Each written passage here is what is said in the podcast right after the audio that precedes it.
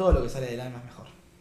Bienvenidos al cuarto episodio Cuarto, de cuarto. Amargados Podcast. Hoy de qué tenían pensado charlar. Vos sabés que yo el otro día, porque si bien nosotros eh, hacemos un podcast, yo también consumo podcast. Y el podcast este que es muy conocido igual, el de, el de Jordi Wild, Sí. el, como el, Sí, el, The Wild ri- Project. el Rincón de Giorgio, el, el canal. Sí. de él. Y bueno, él tiene ese podcast que está buenísimo, porque lleva un montón, porque lo que hace lleva un montón de gente, tiene podcast sobre ciencia. Y el otro día estaba viendo uno de los últimos que es, llevó al, al único representante hispanohablante de Corea del Norte.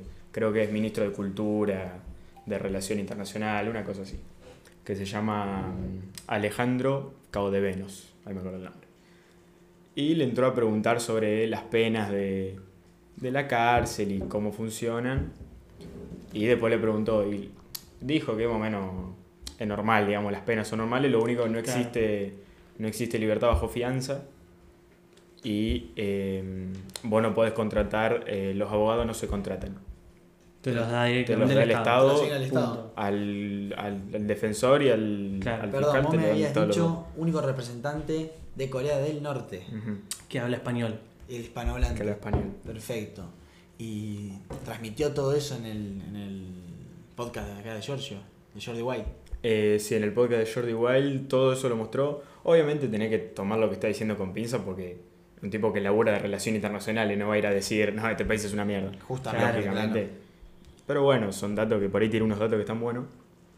Y le pregunta también después, ¿y existe la pena de muerte en, en Corea del Norte? Y le dice, sí, el único método es eh, pelotón de fusilamiento. O sea, ponen a todos en fila, tiran. Ponen, no, no, ponen, si es uno solo, pues lo ponen en el medio y hay un pelotón de, no sé, una 30 cantidad, tipos, ta, ta, una ta, ta, ta, cantidad ta, de ta. personas y lo caen a tiro. Y acá, Luquita, vos me estás abriendo el debate a la gran, eh, una de las grandes eh, controversias, discusiones que hay en el mundo, de que si la pena de muerte es buena, es mala, sirve, no sirve.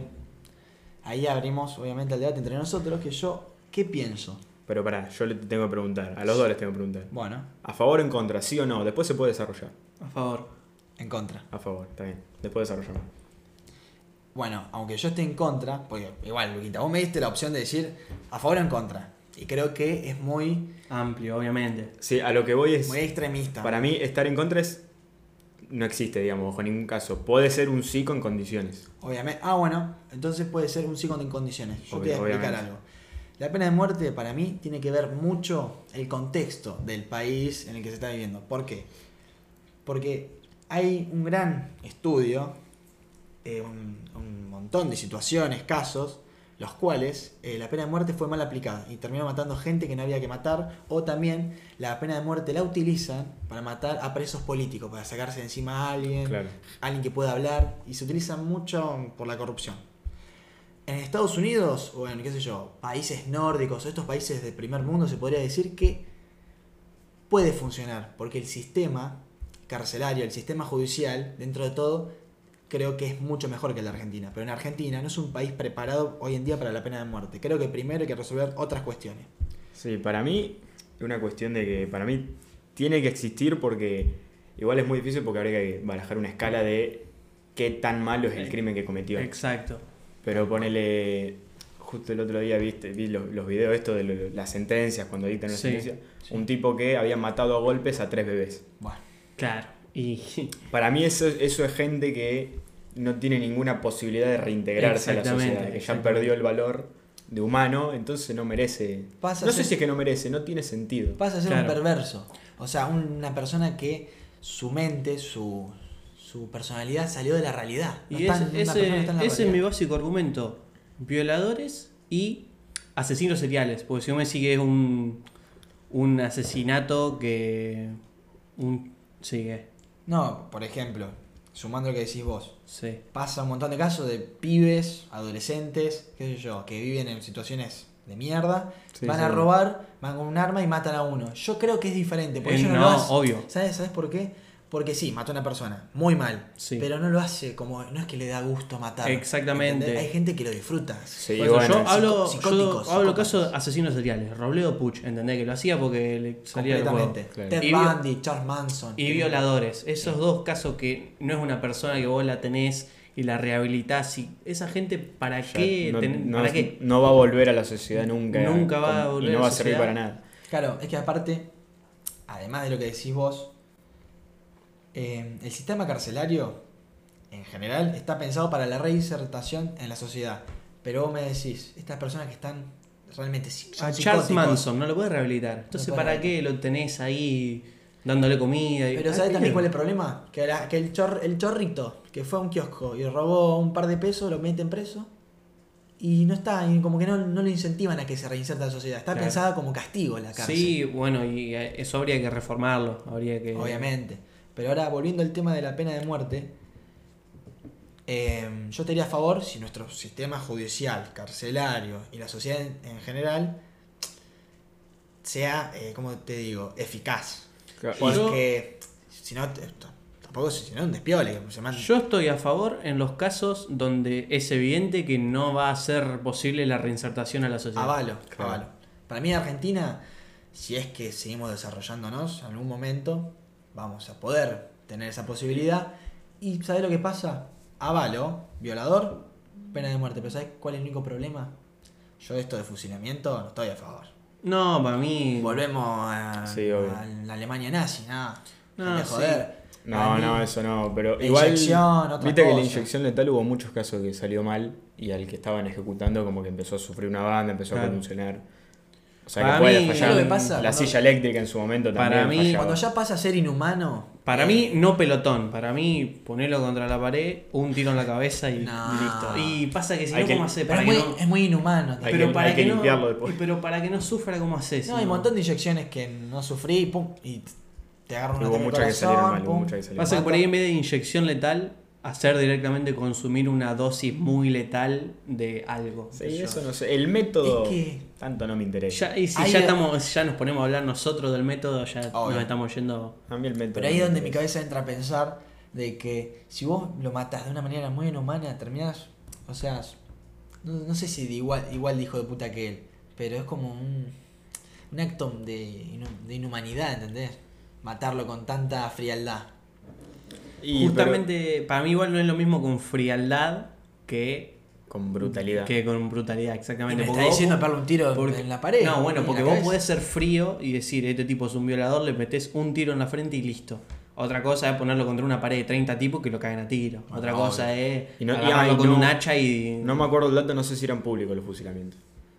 Uh, No. esa es nazi. No, Eh, eso sí, no, como no. la... Como los talibanes en Afganistán. Que, Claro. Viste que públicamente hay un video que se filtró, que hay una señora Sí, que, sí. La, que la agachan, la sientan, da un discurso de, qué sé yo, de Sí, algo religioso, seguro. Algo religioso, pum, tiro en la cabeza. Sí, y todo. todos... Y como en Inglaterra en el pasado que los ponían en la horca público, en la plaza del... Claro, era, un, Francia. era un show. En Francia. Claro, era un show. La guillotina. Ah, en Francia. No, no, no, yo digo los que lo colgaban. Los que los colgaban puede ser Sí. Inglaterra, pero después, en toda Europa. En todos en lados. Francia la guillotina. Pero que era, era público, era en el medio Sí, de sí, la era el plaza. show. Vengan que acá fusilamos a este. Sí, pero ahí, ¿sabes cuál el problema? Que inchequeable si el de la guillotina mató, no mató, robó, Ah, robó. ahí, No, era, obvio. Inchequeable. ahí era la orden del superior. Ahí no vale. había. Y ahí ya hablamos de la gente de poder, que es la que generalmente controla todo esto. Y yo lo que le quiero recomendar a todos los oyentes, a todo el público, que miren una película, que bueno, es una película que tiene un mensaje en contra de la pena de muerte, pero es muy interesante el mensaje que deja y puede dejar a reflexionar. La película se llama La vida de David Gale. Muy buena película, habla sobre la pena de muerte. Hay un gran actor, es gran actor, pero no tan buena persona, que es Kevin Spacey, pero que se desempeña muy bien en el rol del en el papel que está haciendo. Sí, mucho, muy, muy polémico Kevin Spacey, pero bueno. A mí lo que parece más jodido de la pena de muerte es hacer la escala de qué tan malo es lo que cometió. ¿Por qué este merece pena de muerte? ¿Por qué Porque- este merece porque 30 este años no, y este 10? Porque este no, pero está cerca. Claro. Y también me genera debate el si le vas a dar cadena perpetua. ¿Para qué? ¿Para qué? Exactamente. Pero ahí, Si nunca- ahí no sé. Claro, Porque si es cadena perpetua. capaz eh, que es malo, pero no tan malo. Nunca se va a Me parece muy complicado. sociedad el- Si nunca va a salir. Claro, si nunca va a salir. Entonces, bueno, el- en el video este, el tipo que mató a los bebés a golpe, creo que le dieron. Viste que en Estados Unidos se dan 5 o 6 Sí. cadenas perpetuas, Claro. una por cada. Claro, no, es que no, existe la cadena de por vida, pero en Estados Unidos por lo menos lo que se hace es, tenés una condena de 29 años, otra de 29, otra de 29, Claro, otra... se suman todas, listo, Igual chau. Estados Unidos es muy firme con Sí. el sistema judicial porque hay gente que por hacer delitos que en Argentina se hacen, en Argentina no, no tenés pena. Y en Estados Sí. Unidos muchas veces son dos años, pero son dos años. ¿no? Obvio, sí, sí, sí. Por ejemplo, el tema de la piratería son unos par de meses de servicio comunitario Sí, o unos años. Sí, sí. Acá eso no existe. Está naturalizada la piratería. Y también todo un tema el tema de la libertad condicional, la libertad bajo fianza. Sí, la, li- la libertad bajo fianza sí que. No, no voy a defender a Corea del Norte, pero me parece bien que no existe. Es que es raro, para mí es como que el que, existir... tiene, el que tiene plata se salva y el que no tiene plata no se salva. sí, obvio. Eh, pero por ahí podría existir, depende del caso. Si vos me decís piratería, y bueno, paga la fianza y no cumpla No, ninguna sí, condena. Bueno, claro, ahí Un sí. asesino. ¿Vieron ¿viste? un montón de veces esos, esas personas que las inculpan de asesinato culposo, homicidio culposo, Sí. por un, un chorro te entra a la casa y vos te defendés de arruinarme y lo matás. Y muchas veces la gente que está en su casa y se defiende y mata, Sí. eh, terminan presos. Y mismo. Yo creo que ponerle esa persona, porque vos tenés que ponerte en el lugar del tipo que le entran a la casa. Sí, y todo. obvio, obvio. Yo para mí ese tipo vale que pague fianza. Yo en eso soy escéptico. Para mí, si un tipo se mete en tu propiedad, Sí, para mí tener- lo tendrías que poder cagar a tiros. Sí, para mí también. Cagarlo a tiro en. o Como sea, en que- forma de defensa. En defensa, personal. obvio. No como el, el viejo este, por ejemplo, Que que. está en el piso y decía. Eh, claro, el viejo que le Que lo entraron, a, le entraron a robar. Bueno, le entraron a robar de nuevo. Bueno, lo entraron a robar de nuevo, lo tiró al sótano, lo meó, ¿viste? Eso ya. Y bueno. después- ah, el el, tipo- tipo que dice. Y sos inimputable, hermano. No, no, no, no. Era un yankee, era un El- yankee. Ah, el yankee. Pero que lo Y tenía bueno, atado, ¿viste? Y acá, está- claro, ya, ya lo, tor- Es lo demasiado, torturaba. Claro. Bueno, y ahora hablemos de otro tema, porque me gustó, porque esto abrió el debate a los psicóticos, a los perversos, a los asesinos seriales. Y hay una gran película que es muy conocida, una de las mejores películas del mundo, de la historia, del cine, que se llama El silencio de los inocentes, que es obviamente la de Hannibal Lecter. de. Anthony Hopkins, que gana el, sí, sí, el sí, Oscar sí, mejor actor. Y representa tan bien lo que es un psicótico, lo que es una persona enferma. Y el tipo eh, era un asesino serial que comía a sus víctimas, era un caníbal.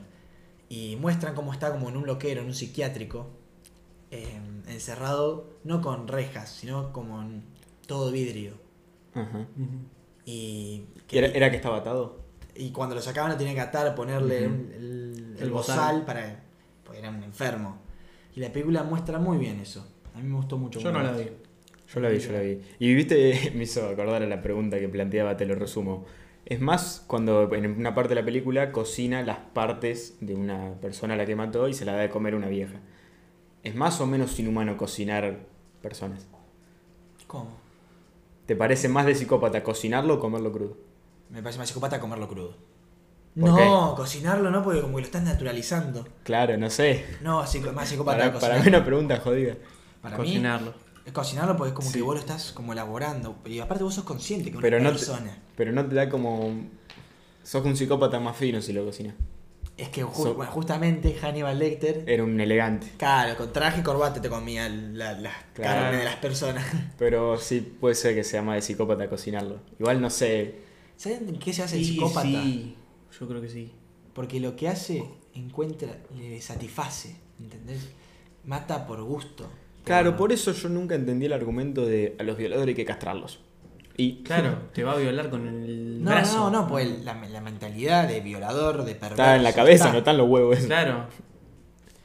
No sé qué piensan, que quizá que si le cortan los huevos eh, reprime tu- tus ganas No, es sexuales, que, es pero que que ver. Es más, va a tener más bronca. Y va a buscar Va a, ser un, otros. va a ser un resentido social. No, y va a buscar otros métodos, no es que va a dejar No, de violar. Va a buscar otros métodos. Porque el violador le excita el, la situación de, de tensión de la, hacia la otra persona, que la otra persona sufra. Sí, el, el, el, Sometimiento. so- el someter al otro. No es, no es el acto por el acto, es el someter Claro, a una al persona. otro, exactamente. Y yo también con el tema de los violadores escéptico. En Cana y si tiene que ser pena de muerte, Sí. muerte. Soy escéptico en el tema de un violador, que se provoque un violador. O cadena perpetua, pena de muerte. Y sí, pero como te digo, es un tema Es muy que jodido. no sé si hoy en día se podría estar y también, en enti- también entiendo a alguien que está en contra. Entiendo, sí, Eh, obvio. Yo en- Porque he escuchado gente que sostiene que él, el- la persona sigue siendo una persona Y bueno, podés, por más crímenes que haya cometido, no deja, no pierde el carácter de persona. No Sí. pierde la dignidad. No pierde humana. la dignidad humana. eso. No sé, yo no sé hasta qué punto. Para mí no, pero bueno, Yo no entiendo que alguien pueda A Bueno, nosotros no, una, pero- vez, una vez se nos sí. planteó el debate. Bueno. Vos tenés, estás en tu auto y sí o sí, a ver, obviamente el caso recontra hipotético, estás en tu auto y sí o sí tenés que elegir atropellar a A o atropellar a B. ¿Atropellás a un perrito o a un violador? Un violador. A un violador. Yo diría el, el perrito. ¿Por qué? ¿Por qué? Porque el perrito, sí, no hizo nada. El violador es un hijo de puta. Sí, está claro. Pero es mejor a- eh, atropellar al perrito que al ser humano, pues el humano tiene una dignidad. Vos lo estás asesinando, o sea, vos también estás siendo un asesino. Y además, eh, ¿quién sos vos para sacarle la vida al violador? El violador no es nadie para violar a la persona, pero vos tampoco sos nadie para matarlo. Pero no te parece. Porque, porque para mí un violador perdió justamente. Esa dignidad. Perdió la dignidad de persona. Es que la dignidad Justamente. nace con la persona. Para mí se y puede perder. Nadie se la puede Pero- sacar. Porque ¿quién somos nosotros para determinar la vida del No, otro? no es que se la sacás, es que él la pierde. Claro, tu, tu libertad termina cuando empieza la del otro. Ese tipo Obvio. no respetó eso, vos por qué tenés que respetar la suya. Claro. Y Perdió ese valor. Y porque termina siendo igual que él. Pero no, sos uno que sos Pero- para una persona que no respeta la dignidad de los Pero no sé hasta qué punto sos igual que él, porque no. Él lo hace porque él quiere, porque le, le da placer hacerlo. Vos lo haces justamente porque él. Por- Porque es lo que hay que hacer, vos decís. Pues lo correcto. es- para mí me Porque parece es justo. un. Para vos. Porque es un cáncer social. Mirá, Claro. hay. Vos decís que es un cáncer social. Eh, el tema de los violadores y asesinos. Sí. Bueno, ¿Te parece que no? sí, obviamente. Para mí Bien. sí. Pero el tema. Bueno, igual hay tantos cáncer social. Oh, por supuesto. Pero eh, centrándonos en violadores y asesinos. Buenísimo. ¿Qué pasa? Yo para mí hay que tratar de ser más civilizados, más humanos que ellos. Si ya sabemos que van a tener... Bueno, no todos los casos en Argentina, por eso digo que en Argentina no se puede. Pero ponele en Estados Unidos, ponele. Ser más humano, civilizado. Llevarlo a juicio, saber, pues ya se va a saber que va a ser... eh, Sí, las pruebas, todo, las- con las pruebas, todo. Y bueno, que se sentencie la pena de muerte. Pero no, uno matarlo a mano propia. Por, No, no, pero No, igual. estamos hablando del hipotético caso de que sí o sí tenés que elegir entre un perrito y un violador. No estamos hablando de. Bueno, Vamos no a salir a que- matar- no quiere decir que hay que salir a matar a violadores. que- claro. Obviamente. Pero yo en ese caso, el perrito. ¿Está bien? Mil veces. Está bien. Para mí, yo no dudo Yo, Para mí, sí, medio sí. segundo. No, no, no. Aparte, pobre perrito. Que pobre Siempre- Y bueno, pero el otro sí, mucha gente va a estar. eh, Sí, me van a bardear a mí, te van a bardear a vos también. sí, me van a bardear, pero yo lo que digo que es algo que es así. La dignidad de las personas está cuando naces y nadie te la puede arrebatar. Porque nadie tiene el derecho a arrebatártela. Y él, sí, y le infligió el derecho a otra persona. Pero vos no sos Pero entonces quién. vos no crees que la puede perder. No sos quién. No, nadie la puede perder. No, no, para mí eso no es así. Para mí, vos podés perder tu dignidad humana. Claro. Yo no sé hasta qué punto Hitler tiene una dignidad y tiene que ser respetado como persona porque Bueno, es una persona Pero digna. justamente, ¿qué hicieron los de la ONU y todos los países? A todos los asesinos altos mandos. Los juicios de Nuremberg. Los eh, acusaron, los sentenciaron y los mataron. Pena de muerte. Pero primero un proceso judicial. lo- los, los evaluaron. Pero vieron no- todo lo que hicieron. Vos, pena de muerte. Vos también. Vos también. Pero eso no es también sacarle la dignidad. Mediante un juicio, pero. Sí. Al fin y al cabo. Obvio. pero termina siendo más civilizado que eh, hay que matarlo, así como si nada. Pero yo no digo, justamente yo no digo agarrar una metralleta y decir, vos violaste, te pego un tiro. Pero. Violaste, perdés la dignidad humana. No, no, no. No es que hasta que no vos- se, no vos- es que, pero no es que hasta que no se celebre el juicio, vos todavía tenés dignidad y una vez que el juicio lo sentencie, No, porque vos al cumplirle el derecho a que tenga un abogado, por eso tienen abogado, a ser representados, a poder defenderse, porque toda persona tiene derecho a defenderse, vos al darle ese derecho, estás respetando su dignidad. pero un, viola- un violador que tiene un abogado de la puta madre y gana el juicio y no se puede demostrar que violó, aunque todos saben que lo hizo y Ponele que es millonario, paga un, paga un, un abogado defensor de la puta madre no, y zafa. o, o Y paga gana. el juez o un montón de, bueno, de y, y gana el juicio. Sí, pasa Violó, pero tiene dignidad porque ganó el juicio. No, no, no, no. Sí, pero entonces, no es eso. ¿qué no me es estás planteando? No es por ahí, no es por ahí. pero- Entonces el no tipo por tiene ahí. un montón de plata. La, dig- la dignidad la tienen todo. Pero yo lo que te quiero decir, que vos eh, me habías dicho eh, que vos cuando los matan, los enjuician, pena de muerte, no estás respetando la dignidad humana, ¿no? Ujú. Vos, al concederle todos esos derechos, se la estás respetando. Bien. Y este tipo que zafó, vos sin embargo le respetaste la dignidad, pero él, bueno, Es que para mí. engañó al sistema. ¿qué Pero que bueno, diga? pero para mí en el, engañó sistema. en el momento en el que vos violaste a alguien ya perdés tu dignidad. No tenés Por más que después a- vuelvas claro. a, la, a la sociedad. Que igual no se, no se piensen que dignidad es eh, algo bueno. Es, o sea, sí es algo bueno. Pero no es como que yo digo que el violador tiene dignidad, el violador es una buena persona. No, no se confundan ustedes. No, no, la no, dignidad es como el resp- es el respeto que uno Sí, sí, el merece no. ¿Y qué, me- y respeto un merece un humano. violador? No, porque vos no puedes eh, violar su dignidad. Porque terminás siendo igual que él.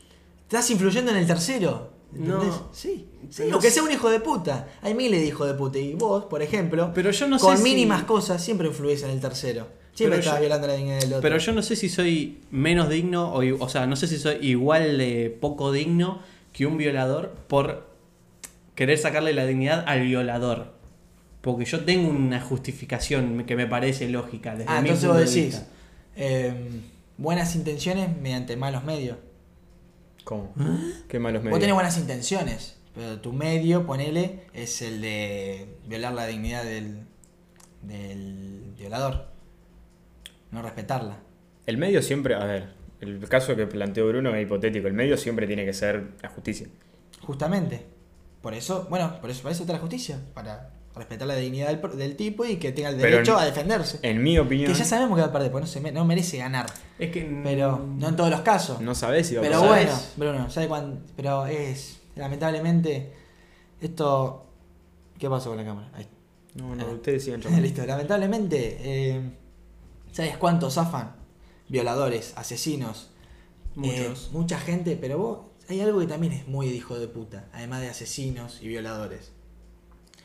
Los dueños de, de, eh, qué sé yo, de, de prostíbulos, donde eh, prostituyen a las mujeres, el retrata de personas, el tipo, el capo de la droga, el capo mafia de la droga, que agarra a 10 pendejitos y los manda como, como soldadito a vender falopa, ese también es un hijo de remil puta. Obvio. Estamos Y- de acuerdo, sí, sí. Como todo eso tiene que ir en cana, también un montón zafan. Lamentablemente es así. Y, bueno, pero. Tendríamos que ser perfectos, lamentablemente no somos perfectos. Y pero. Lamentablemente zafan, así que bueno, sigue siendo una persona digna. No, Para mí toda gente que perdió, exactamente. perdió la dignidad. No merece ningún Es un respeto. chanta, un chanta, un hijo No- de puta, no todo lo merece- que quiera. No Pero merece ningún tipo de respeto como persona. supongamos que nuevamente se abre el juicio del violador, que había ganado el violador el caso, se, abre- se vuelve a abrir. O- otra vez, se va, a tener, se va a tener el derecho a defenderse, el derecho del otro, deber- y así. Lo único que te pueden llegar a poner preso así tan de una es que vos, qué sé yo, frente a la cámara de TV pública le pega un tiro a alguien. Pero, y bueno, que también tenés el derecho a No, defenderte. pero ahí es lo mismo, vas a un juicio y obviamente las pruebas te juegan muy en contra, pero Claro. siempre los procesos son que Son todos los mismos. todos. Yo estoy de acuerdo que para mí incluso un violador merece defensa. Y todo el, Pero todo el mundo. obviamente, ¿sabes por qué? Todos los juicios son iguales para todos. Pero ¿sabes por qué? Porque vos, al tener esa organización, eh, estás prevaleciendo, se podría decir, eh, la dignidad de las personas, el respeto, la civilización y el bien común. Porque al fin y al cabo, ese es el bien común. Lo que vos estás enjuiciando, para El tema es preso, que- para meterlo preso. Porque si vos enjuiciás si a alguien que es inocente y termina siendo preso, estás eh, atacando contra el bien común, ponele. Porque esa persona no tendría por qué estar ahí. Esa persona le haría un bien a la sociedad si no estaría ahí. ¿Por qué? Porque es inocente. El tema es que estamos hablando de casos perfectos, de justicia ideal. Claro, y no existe. Y no existe la justicia ideal. Entonces, para mí es muy, un tema muy jodido. Pero para mí, yo vuelvo a lo de antes. Violadores, pena de muerte. Sí, para mí también. A- Mediante un juicio, mediante Sí, sí, defensa. Para mí, violadores. Pena de muerte en países donde la puedan ejercer de manera eh, eficaz. Por ejemplo, en Argentina no se puede. ¿Por qué? Porque en Argentina el sistema judicial está corrompido, hay mucha corrupción, los jueces, eh, hay muchos eh, balances políticos. El sistema carcelario, supongamos que el violador no es pena de muerte, va al sistema carcelario, termina siendo eh, hasta nefasto para cualquiera. Así que es preferible Pero que sea enjuiciado pena de muerte en un país donde pueden confirmar que ese tipo Bueno, ponerle hizo que acá eso. no es pena de muerte. Acá tampoco existe la cadena perpetua. El máximo que son 30 años. No me acuerdo. 27. Y que generalmente, aunque sean 27 años, si tienes buen comportamiento, puedes tener libertad condicional Sí. o salir antes. Está Llegado el caso de sí. que un país no, no permita la pena de muerte por su situación, porque por ahí van a mandar a cortar cabezas, para mí entonces ahí la cadena perpetua sí tiene sentido que exista. Sí. Y debería existir. Para mí no, no puedo creer que acá no hay cadena perpetua. El único fue el Pucho. Puch. Roleo No, no, Puch. No, Puch. no, no. El, Hubo el dos del clan casos. Sí. Hubo dos casos, los cuales son los únicos de Argentina que creo que tienen cadena perpetua. Sí está la cadena perpetua, pues ¿sabes por qué? Pues la, las- el sistema judicial funciona así, y la abogacía, todo. Los jueces pueden hacer fallos. Por ejemplo, si un juez considera que este tiene que tener cadena perpetua, se hace el fallo Galarza, se, se llama así, es el fallo Galarza, ponele, y esta habla con los jueces de la Corte Suprema Nacional, esto que el otro, y se hace, se permite que sea cadena perpetua. Hay dos cadenas perpetuas. Pero no- Robledo Puch y Nair Sí. Galarza. Las únicas dos cadenas perpetuas en Nair. Galarza está, dic- está dictada. Perpetua, sí. Y Galarza, sé que Robledo Puch un montón de veces pidió, pidió el salir y le dieron fallo y lo dejaron. Pero no es que creo que no funciona como que de entrada podés dictarla. No, creo de que tiene que entrada son creo que los 27, 30 años, ahora no me acuerdo. Y después a Robledo. Puch le dieron el fallo varias veces. Claro. Bueno, ah, perdón. Creo que me confundí. Conchita también. creo que tiene perpetua. Vamos a buscarlo ya que tenemos el celular. Yo lo voy a No buscar. sé, Conchita no, es el, Conchita, ¿quién es? el de un hombre, que una familia, que él llegaba todos los días a la casa y la familia lo cargaba, la abuela, eh, la Eh, madre. No, no, el Barreda. Ese, ese es Barreda, no, no. Barreda está libre. Barreda falleció, pero falleció Sí. libre. ¿Falleció libre? Sí, sí, sí. sí, sí. Buenísimo. Pero Barreda... Conchita. le, Decían no, Conchita, le Conchita, decían Conchita. Conchita Barreda. Ese fue un caso que es, eh, es como el, uno de los pocos casos en la que el- las mujeres de la familia Lo trataban lo mal trataban tan mal que el tipo se un día se le voló la peluca, Y agarró una escopeta y las Sí, mató sí, todas. sí. Ah, no, amigo, mirá. En 1995 fue condenado a la prisión perpetua por el hecho. Pero después tuvo el- después no no, pero acá la cadena perpetua se le, son 27 años, Claro, se claro, llama así. 27 años. El tipo estuvo los últimos años de su vida los vivió en libertad. Pero mirá, hermano. Eh, asesinó a su esposa. Gladys McDonald se llama la, la esposa. Alto apellido. Sí, a la hija y a la suegra. A las dos hijas y a su suegra. Y este tipo entró mucho en la, en la cultura general, después le han hecho... can- Ataque 77 le hizo una canción, Claro. la de Barredas Way, temón. Sí. Y, pero este sí, este pasó a la cultura. Y aparte este caso es muy raro porque el tipo relataba que apenas después de cometer el homicidio se cambió y se fue al zoológico. Al zoológico. Se fue a pasear al zoológico, qué sé yo. Como- y después volvió a la- y después no sé cómo se deshizo de los cuerpos, eso ahora no me acuerdo. No, creo que. Pero lo agarraron, Sí. lo agarraron al toque. Claro, sí, si te das cuenta, si están todos muertos y falta él. Domado de cuatro, ¿viste? Pero. Hay muchos casos así. De, por ejemplo, también está muy mal esto que hacemos nosotros de. O sea, nosotros, en general, ¿viste? Eh, que naturalizamos mucho el robo del siglo. Como, jaja, mirá qué capos. Y no deja de ser un robo. Por la película y por. mí- Por la sí. película, pero. A mí me parece, o sea, Sí, yo no digo que yo no mal digo que esté bien, pero a mí me parece un uso de la mente maestra increíble. Claro, obviamente, obviamente. Pero te, te das cuenta cómo con la película Y que- quisieron ridiculizar o hacer cómico un robo. Y, Yo no la vi la bien. película, yo no, yo la vi, está buena. No, porque tiene muchas situaciones cómicas, graciosas. Pero para mí no estaba mal eso. Aparte para mí los tipos cumplieron su condena, salieron. Claro. No, la, no, la verdad que los locos la hicieron re bien. Se la guita. Uno está en Uruguay con una Sí, sí, joyería. O sea, sí, la sí, plata está. Obvio. No se la sacó nadie la plata. No, sí, obvio, pero. No sé por qué estaría mal eh, sé, romantizarlo, no sé, pero hacer comedia con eso. Podés joder No, con lo para que mí está quieras. perfecto. Aparte esos tipos me parece, o sea, obviamente me parece bien que los hayan sentenciado Sí, y los hayan obvio. metido presos.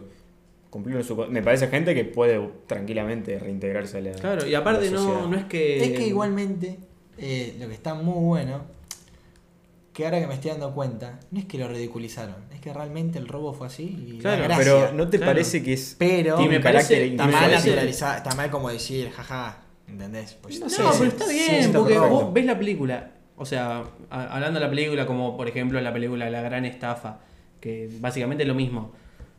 Te muestra, es entretenido de ver todo el plan que armaron porque es increíble cómo Claro, pensaron la gran estafa es ficticio, el del Y- no. no, no, sí, pero está muy bueno ver cómo lo planearon y todo, porque es entretenido, porque es realmente impresionante Sí, todo no. lo que planearon. Sí, es interesante, está bueno.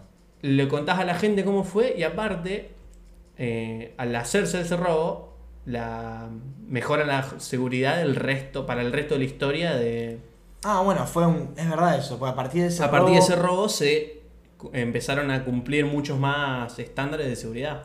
Claro. Y Eso aparte, a mí me parece muy bien que se haya hecho una película de ese robo porque Sí. tiene, tiene un carácter artístico incluso. Sí, Es- justamente fue como un show. La película cuenta Claro, eso, sí. que el vago, uno de los que lo Era planeó, un hippie, era era, artista. un, era un artista, Era un claro. fumaporro que pintaba Tuvo cuadros. esa ocurrencia y la, y la hizo Claro, y le salió Bueno, bien. La película, la verdad que Peretti y Franchella. Y Peretti que contaba que Peretti para hacer la película, Peretti y el resto eh, hablaron con los que... ¿En Sí, serio? sí, con Sí, los sí, que sí. hicieron el... Tope de gama, boludo. Sí, sí, está... Pero eh, posta que es increíble cómo no le salió nada mal. Ah, sí, Pero sí. vos ahí te das cuenta. Y que en la película incluso Sí.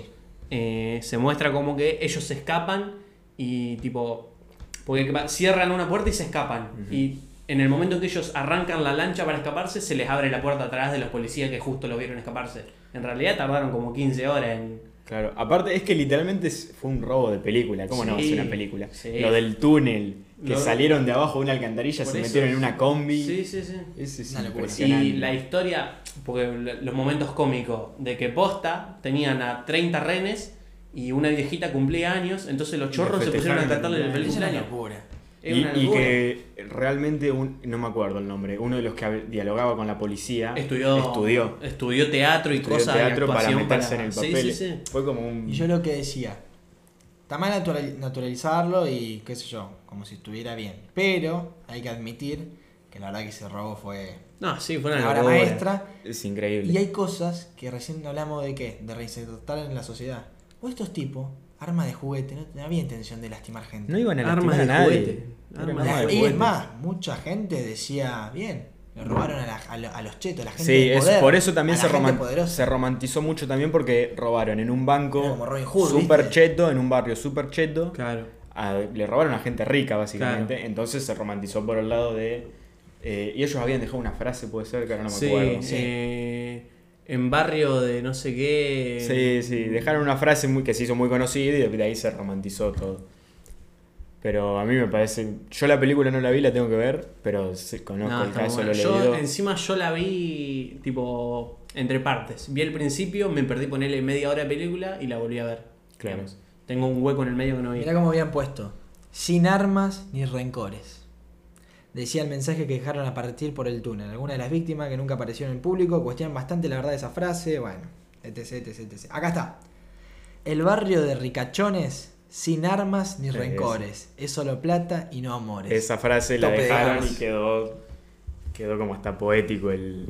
Claro. Y se romantizó mucho. Y, me- Y o sea, me yo. parece bien que los tipos, aparte, cum- cumplieron la condena y Sí, después salieron y claro, listo. claro, exactamente. O sea, no, se- no cumplieron mucha condena justamente porque las armas eran de mentira. Entonces Sí. no era.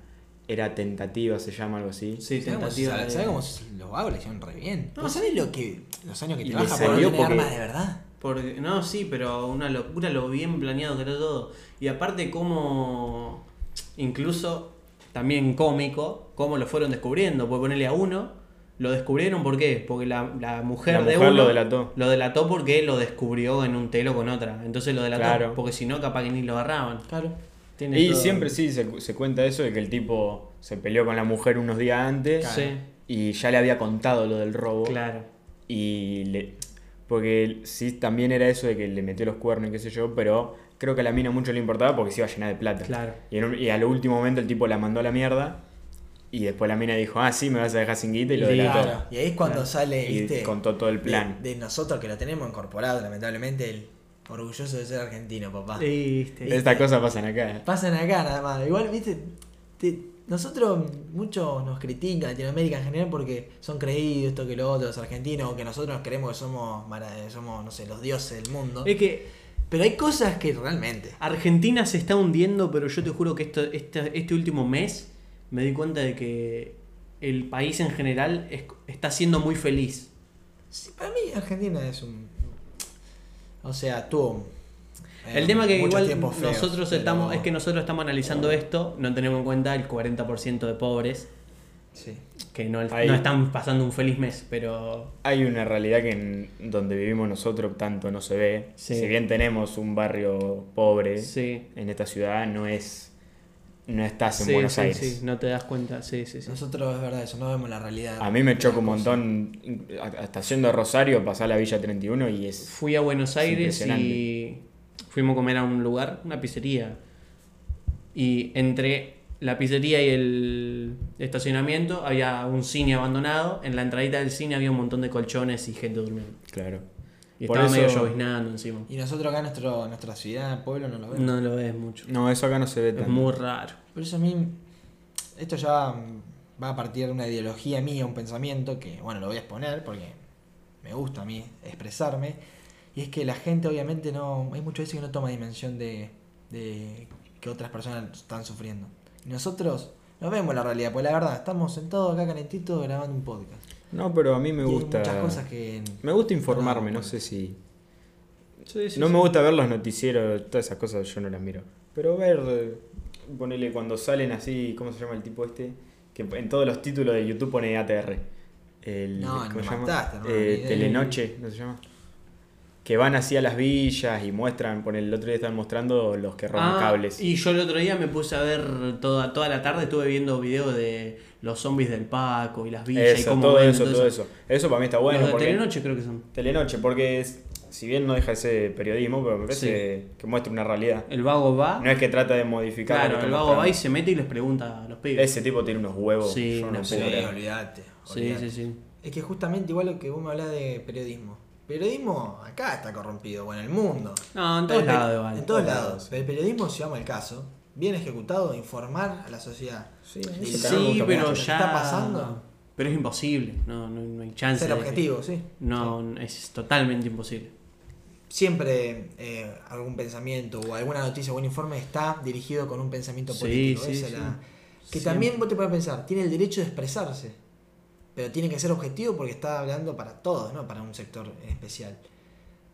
Yo, yo noticiero no consumo. Consumo nada más. Ese me gusta, pero porque lo veo como recontra real. Sí, sí. como sí. que no, el loco va, graba, habla con la gente. Y un montón de veces fue y lo han querido cagar trompada. Sí, sí. lo han apurado y le dijeron que le iban a cagar tiro. Bueno, Y hay eso es- un documental que es alto documental que habla sobre la crisis del 2001 en Argentina, que con Bruno lo vimos juntos porque era para un trabajo de la escuela, que se llama La dignidad de los nadies, que muestra mucho de la realidad en Argentina. Y que yo realmente, yo no puedo creer todavía cómo salimos de eso, del 2001. Fue, Y una, es fue una crisis, ¿no? realmente. fue una crisis de la concha de su madre, ¿eh? Tendríamos que traer un invitado que lo haya vivido para preguntarle, porque Sí. nosotros nacimos justo después. Nosotros Sí. nacimos en proceso de recuperación. Claro, proceso de recuperación. Incluso ya casi cuando, cuando ya estaba todo estabilizado, por lo menos. No. Sí, ya había pasado la ida y la vuelta de los Claro. presidentes. Claro, es tan loco como a todos les pasó algo, porque yo cuando hablo con amigos, sí, mi viejo justo en ese momento había comprado una casa y se quedó sin la casa. Otro amigo, no, mi viejo justo ahí había comprado un auto. No, mi viejo un chupapija. Che, ¿cómo viste la crisis del 2001? Y fue complicada. Gracias. Contame, contame algo, no sé. Estuvo bueno Claro. saber. Qué cagada, amigo, qué cagada. Pero y el, el otro día el, el video ese esto de Telenoche, que mostraban los que robaban cable. Sí. Y yo y era gracioso, amigo. Contaba un tipo 10 cuadras de cable en una noche, esa Claro, es Yo no una creer. Locura. animal. Un kilómetro. Un kilómetro de cable se robó. Argentino tiene que ser papá. Pero un kilómetro de cable, amigo, fue. No, uno solo no puede ser, era una bandita. No una sé, camioneta, sí, van. no puede estar solo. No, no, se lo Pero Y también, y también contaban que había muchos que se quedaban pegados. Obvio, ¿Qué? pero. Venden el cobre obvio. después. Venden el cobre, sí, sí. Claro, venden el cobre. Pero un kilómetro de cable es un montón. Una banda. O sea, Aparte cable de alta tensión de un chorizo. Por eso, eh, tenés que tener una camioneta para llevarlo o algo, porque no. Y ahí contaban, decían, iban con, con viste, las, las que son para cortar árboles, ramitas, Sí. las tijeras a grandotas. Iban con eso, con, le ponen dos palos de madera largo para hacer fuerza Claro. y le dan con eso. Y un par que, hay uno que se trepó a un árbol y no tenía así los palos de madera tan largos que, lo, que te aísla de la, de la tensión. Le- cuando le dio se quedó Chao. frito. Claro. Y después, el- claro, después los vecinos, imagínate salir, salir de tu casa y encontrar un, Sí, sí, un tipo un calcinado. un tipo calcinado Bueno, en el, tu patio. en nuestra ciudad ha pasado eso una vez. ¿Sí? que habían matado. No sé si puedo hablar de nombrar tantas cosas porque habían matado a un tipo y lo dejaron en una esquina, ahí tirado. Uh, No, Imagínate. Hay un gran mito que es el de cuando vos ves una persona muerta que aparece mucho en las películas, la gente vomita, le da náuseas. Y uno dice, nah, es que es un chamullo es. Pero, cre- pero creo que realmente es así. Lo sé por muchos testimonios de personas conocidas mías y porque yo, la primera vez que fui a un velorio y vi el cuerpo Yo- ahí todo amarillento, pálido, duro, me, se me puso Yo- la piel de gallina y me fui. Yo si voy en velorio no miro el... No, no, no No. me, no me acerco al cajón, no tengo interés. Yo fui de chumba, pero me chocó, no tengo chocó. interés en verlo. yo, yo no puedo creer.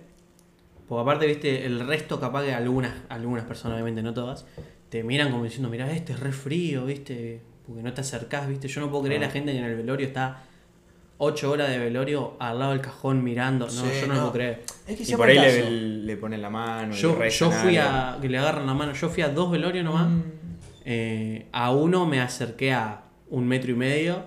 Miré, tipo, fue como un. Hice una D. Tipo, miré así rápido y me fui.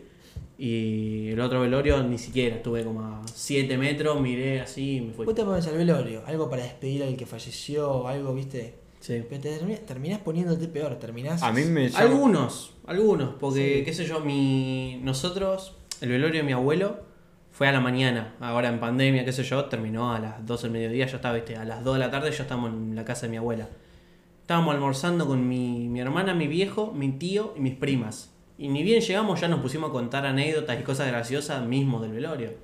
A mí yo no dudo que me gustaría mucho más que los velorios sean como, como el que se hizo meme, el de los africanos. Claro. Creo que en, en Colombia y en Venezuela también es medio Sí, esa sí, cultura de que el, velorio es una fiesta. Claro. Que es como Y que. es que está bueno eso. Como boludo. que lo despedís. A mí me parece mucho más lindo despedirlo con una alegría que, Mi viejo siempre que todos cuenta. llorando alrededor Sí, del sí, cajón, mi viejo siempre cuenta que lo llamaron a él y a mis tíos de que había fallecido mi abuelo. Yo a mi abuelo paterno no lo conocí directamente. Murió en 2003, creo. Eh, lo llamaron, che, bueno, falleció eh, tu viejo, no sé qué. Fueron los tres hermanos a, a verlo al hospital. Bueno, lo despidieron, salieron a la puerta de la habitación y se pusieron a contar anécdotas y estaban cagándose de risa, ¿viste? Claro. Y llegó un tío de ellos, llorando, ¿viste? Triste, y preguntó, che, ¿qué onda? ¿Falleció o no? Pues se están cagando de risa ustedes. Bueno, es que igual el, el- el proceso de duelo avala que vos eh, todo lo que es reprimido de tristeza lo liberes, pero después no quedarte en la tristeza, pues Claro. no era el pedo. Tratar de, viste, de recordarlo como Está bueno cagarte, cagarte de risa con cosas. O por ejemplo, y se murió, qué hijo de puta, ¿te acordás cuando este en el truco? Sí, y hablás, viste, y empezás. El día que volvimos del velorio de mi abuelo fue uno de los días que más me reí, de todas las cosas que... Claro, y se vino a morir el hijo de puta. Sí, sí. Y Claro, se vino eso- a morir ahora. Esos comentarios que están Sí, buenos. sí. Y aparte cosas que pasan, ¿viste? Nosotros estábamos en la casa de mi abuela y cae un viejo que habrá sido amigo de mi abuelo. Claro. Andás a saber quién chota era, ¿viste? Sí. Y vos lo tenés que saludar, ¿viste? Y el vago te saluda como si vos fuese su hermano de toda la vida y vos no lo conocés, no querés hablar con él, ¿viste? Es raro. Se cae de risas. Eh, yo los velorios que fui de amigos, de etcétera, de familiares, eh, es un momento jodido, porque no sabes dónde meterte. sí, No sí, sabes dónde meterte hablar, realmente. hablar. Uno, viste, va a ser compañía. Y que aparte vos capaz que querés no estar tan triste y querés pasarla bien o, o mirar, recordar algo, ¿viste? Lo que sea. Y los que están tristes te miran mal como diciendo, mirá cómo, cómo te puede... Cada está enfermo, ¿qué hace? ¿Cómo no la estás pasando Claro, bien? mí- para mí ir al velorio eh, es ir y como hacer el aguante. Sí. Claro, es como hacer aguante. Hay muchas muy buenas anécdotas provenientes Hay- de los velorios. Pues los velorios es un lugar donde es como una biblioteca, y vos tenés que Es posta, y me, eh, otra cosa Un graciosa- amigo mío, un grupo de amigos míos, había fallecido una mujer la cual todos ellos conocían. ¿Qué hicieron? Fueron todos a velorio, ¿no? Viste, todo re triste, un ambiente de mierda. Uno se apoya en la pared, pac, el, el interruptor de la luz, apaga todas las luces. No, no, no, lo- Y todos viendo así, ¿quién fue? ¿Quién fue el desubicado? Esto que el otro. No. Y los chicos así, ¿viste? Pobre tipo. El dedito, ¿viste? Que sin que los vean, pic. Sí, Se hace el sí, boludo. Se sí, no, los no. boludos, pum. Y- Uh, y ahí tiraba que mal que están dando y- la luz. sí, Y otro amigo nuestro se tiró un pedo y se escuchó. No, No, ese se fue esa, esa, esa Ese se es mucho. Y lo peor, que los amigos no se aguantaban la risa. No, y sí. riéndose. Es el tema, boludo. Ah, Nosotros dejá también joder, estaban en, en un velorio y Estábamos mi viejo, yo, eh, un amigo de mi viejo, ¿viste? Estábamos todos así, callados, en silencio nada más. Y a una vieja le empieza a sonar el teléfono un chamamé, un zapucay, ¿viste? Con Tenía todo. un tonito todo y la alegre. vieja pobre no podía, entre que, entre que te pone nerviosa, ¿viste? Era grande, no podía cortar el teléfono, ¿viste? No, no le pegaba el botón. Y estuvimos capaz que 30 segundos escuchando un zapucay y no te podía aguantar la risa. Y no, por más, salieron la por, mi- por más triste que esté esa cosa. la, mitad, la de la gente salió afuera Ah, nos- nosotros nos podemos manejar más bien. Pic, pic, pic, apagar. Claro, ¿viste? La señora La señora, señora pobre, pobre le señora. ¿Quién No, le sí. puso un chamo? Porque no le eligió eso. ¿Quién le puso un chamo? ¿Quién le puso? Pues ella no se sabe por el chamamé. ¿Quién No, fue el no, hijo de no, puta que le puso el chamamé? Para mí al contrario, para mí ella, no, nieto, poneme este, este tema, ¿viste? Cabrón, tema de Marco Antonio Y Solís. después no podía hacer el, el Sí, sonido. decir, decir que el nieto no la agarró para la joda y le puso Sí. un tema cualquiera, no, No. le puso un, Pero no podía Un hacer, un audio, un audio rancio.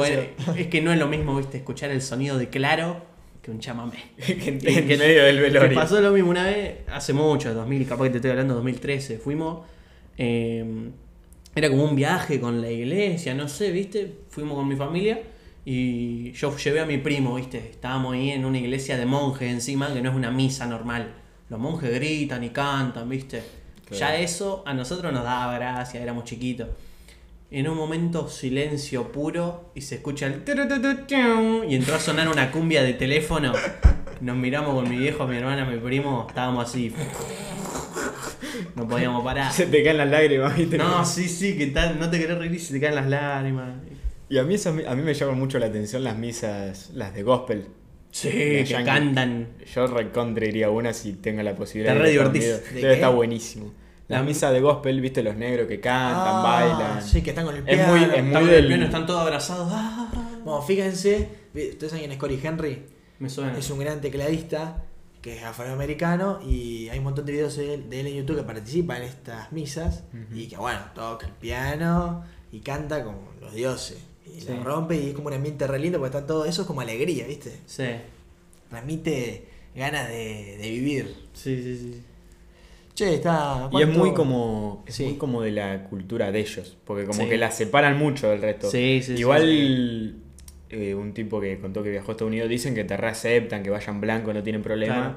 pero que por ahí tener, podés tener la mala suerte de caer a una y que Y que te no entras porque Claro. sos blanco, digamos, muy es muy cerrado a lo de ellos. Claro, sí, sí, sí. Y viste, qué sé yo. ¿Querés, Qué sé yo. querés ir cerrando? Yo te interrumpí a vivir a justo. Estados No, Unidos. no hay drama. Yo iba a decir que eh, me gustó mucho los temas de hoy.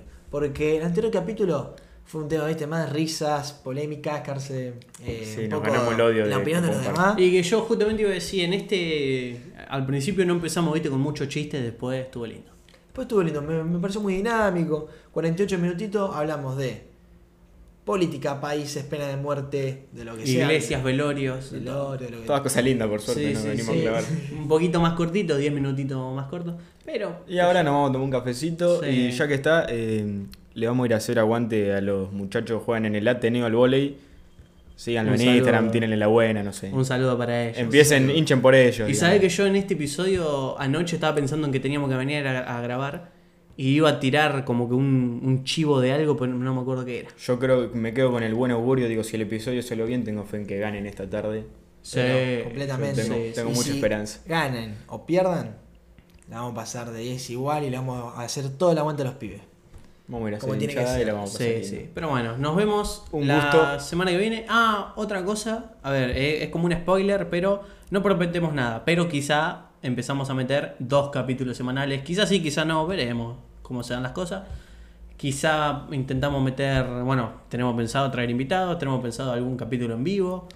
Veremos. La idea Tenemos muchas ideas que van a ir tomando forma. Espérenos que que, de a poco nosotros la idea que a se full. vayan Así que ya creando. saben. Amargados Podcast en YouTube y en Twitch, en Instagram.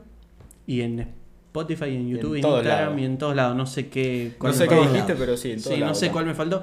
Nosotros les agradecemos a todos los oyentes, los queremos mucho y vamos a seguir teniendo episodios semanales de Amargados Podcast. Nos vemos el miércoles que viene en un nuevo episodio de Elo Podcast.